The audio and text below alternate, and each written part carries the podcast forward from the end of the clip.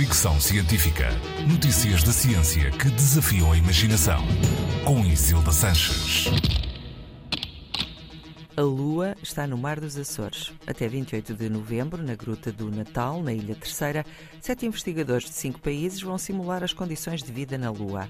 A equipa é constituída por quatro homens e três mulheres, duas delas no comando da missão, todos especialistas em diferentes áreas: vulcanismo, espeleologia, microbiologia, geoquímica ou medicina espacial.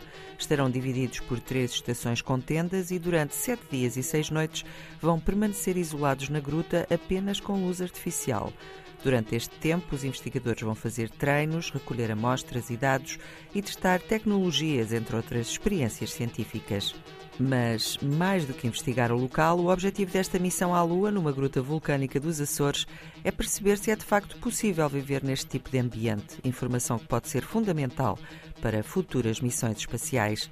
O projeto é promovido pela Associação Os Montanheiros e pelo Instituto de Engenharia de Sistemas e Computadores, Tecnologia e Ciência e constitui a primeira missão do projeto Camões, que significa Caving Analog Mission for Ocean, Earth and Space Exploration e que quer fazer dos Açores um local de treino para astronautas de todo o mundo.